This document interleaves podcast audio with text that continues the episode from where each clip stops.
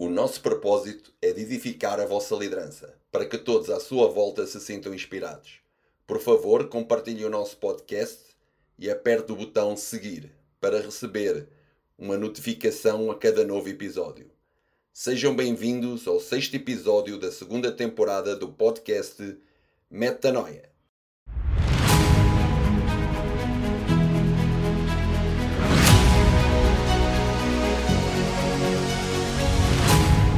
Meta. Além. Noia, mente. Metanoia. Este podcast é dedicado a todos os otimistas que acreditam numa cultura colaborativa e humanizada na nossa sociedade. No episódio de hoje, vamos abordar o tema de como pensam e vivem e agem os grandes líderes, principalmente todos aqueles que querem levar a sua organização para um novo patamar e deixar um legado na sua organização e no mundo. Várias vezes nesta temporada falámos que ainda existem algumas lideranças egocêntricas, em que o meu eu se sobrepõe ao propósito da organização. Essas lideranças, elas são muito a pensarem, a viverem e a agirem para controlar tudo à sua volta. Mas os grandes líderes e as grandes lideranças pensam, agem e vivem para deixar um legado relevante para futuras gerações. E o que é deixar um legado para futuras gerações? Deixar um legado para futuras gerações é deixar de pensar e viver para si e começar a viver para que os outros vivam o seu potencial máximo. Toma nota. Deixar legado é deixar de pensar e viver para si e começar a viver para que os outros vivam o seu potencial máximo. Por isso, eu tenho a intencionalidade que vocês cresçam na sua autoestima, com total humildade, paciência pelos outros seres humanos. Por isso é que nós falamos aqui de liderança humanizada e colaborativa. Pode até parecer contraditório estar a falar de humildade com intencionalidade, mas crescer em vocês a autoestima. Mas não é. Porque, na minha visão, o que é ser humilde? Humilde não é pensar menos de mim. Humilde é pensar menos em mim. Toma nota. Humildade não é pensar menos de mim. Humildade é pensar menos em mim. Se você quer um processo transformacional na sua organização, seja humilde, paciente e confiável. Você tem que viver e agir com sabedoria, porque todas as batalhas da sua vida serão ganhas ou perdidas dentro da sua mente. Por isso, controle os seus pensamentos e principalmente controle e se afaste de todos os pensamentos que te levem a não praticar e a não viver o seu propósito. Pense com compaixão.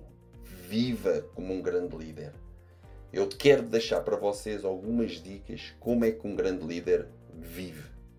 Um grande líder vive para empoderar em vez de controlar. Ele investe o seu tempo, amor, paciência pelo próximo e busca a sua transformação constante. Então não desperdice nem tempo, nem recursos nas demandas e nas coisas que não são importantes ou significativas na sua organização. Se engaje em viver os problemas não como problemas, mas sim como novas possibilidades de recomeço ou melhoria da sua organização ou de todos os processos que envolvem os seus colaboradores.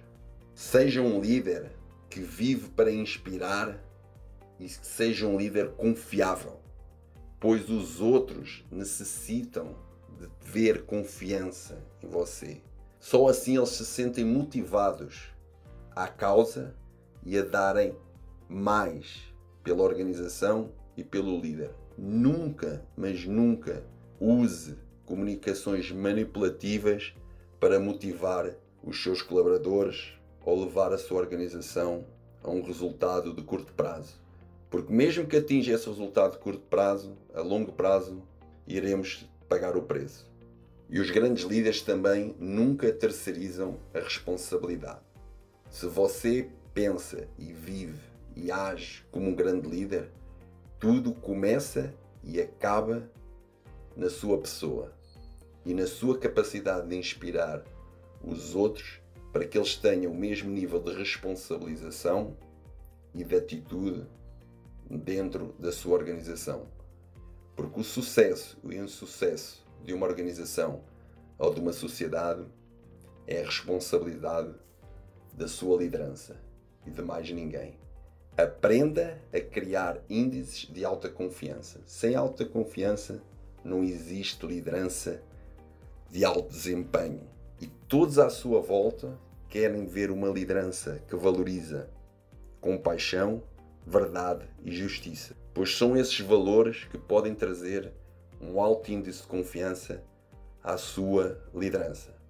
E ela tem que estar forçosamente focada no propósito e não focada no propósito do indivíduo.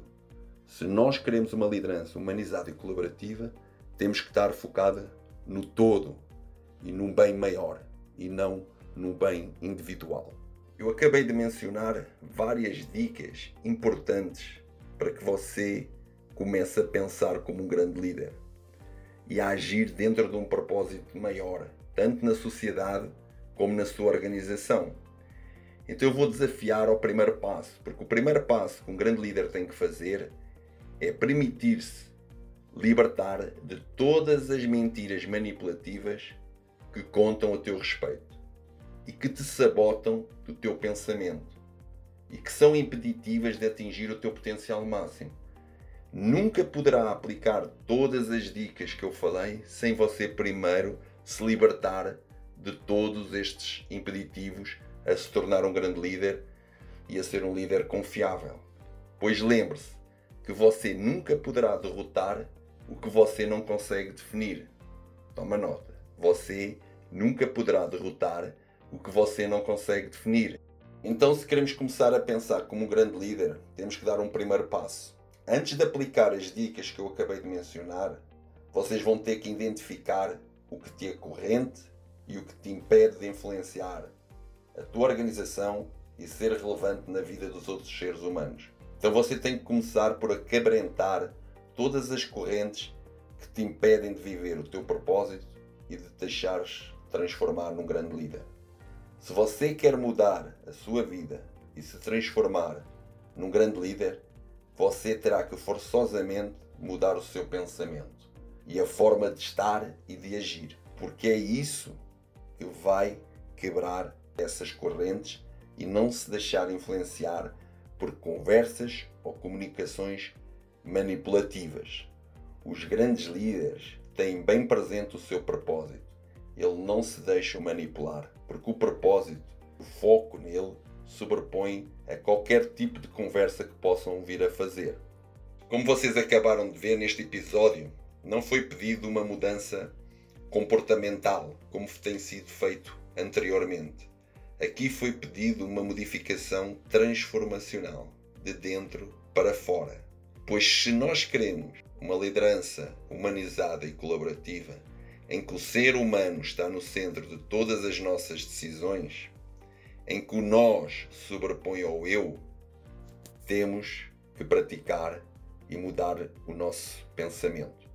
Temos que seguir as dicas compartilhadas com vocês neste episódio, mas principalmente temos que definir o que nos acorrenta. E como eu disse há pouco, se você não sabe definir o que lhe acorrenta, você nunca poderá derrotar o que você não consegue definir. Queria agradecer o vosso precioso tempo. A nossa proposta é de criar organizações profundas, não queremos organizações rasas.